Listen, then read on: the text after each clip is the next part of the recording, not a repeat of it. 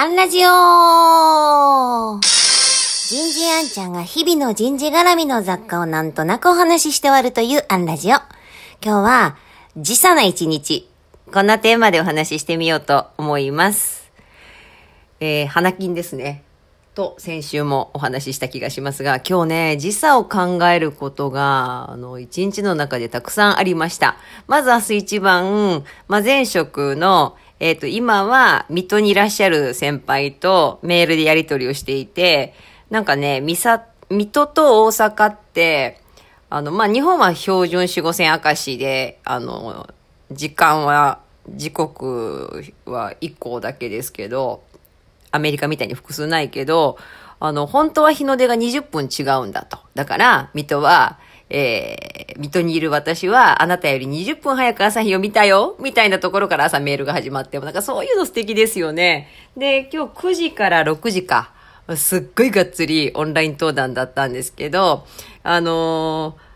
ー、その関与している会社さんのロシアの駐在員が参加してて、朝9時の時点で、なんか、薄暗い部屋にいたから、今そっち何時ですかって言ったら深夜の3時です。まあそんな中ありがとうね、参加って。で、だいたい終わる頃に、あの、ものすごい日中で火が差してて、なんか朝日昇ったよねとか、なんか今、あの、南中してない？まあ、南なのかどうかわかんないけど、ロシアが。みたいなことも体感しながら、夕方は、あの、ある日本企業の、えっと、ブラジルの、えー、駐在員の方とオンラインでやり取りしてて、今何時ですか？って言ったら、朝です。朝ですよねって、こっちはもう夜の9時とか10時だったんですけどね。本当オンラインってものすごい、あのー、可能性と、でも、やっぱりこう、相手の時差をね、今まで考えたこともないことを考えながら、大丈夫ですか？って言いながら、やり取りをしていました。でね、あの、時差の話が今日メインじゃなくて、そのブラジルの方のお話。で、こう、ブラジルの人事で、こう、日本の人事と何が違うのかみたいな話もいっぱいしてたんですけど、逆にね、一緒だなって思ったのがもう一番大事にしてるのがフィロソフィーなんだと、哲学なんだと。で、フィロソフィーって言葉はこっちでも通じるし、ブラジルにも清和塾があるんだよって話でね。人事制度はもう基本的にローカルに合わせて、ローカルの、えー、文化、風土、えー、宗教、えー、気候だったり、ローカルの会社の、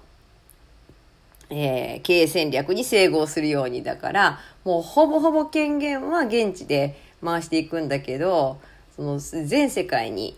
えー、ネットワークがあるような企業なので、フィロソフィーは世界共通なんだと。これは共通でいけるんだ、みたいな。なんかこう、つくづくね、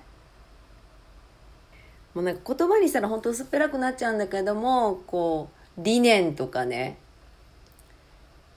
共通言語とかね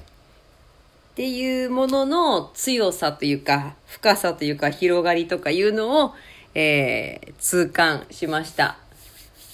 なんかもうちょっとね私も英語とか全然苦手ですけれどもグローバルネタ増やしていけたらいいな。え今日はここまで。次回もお楽しみに。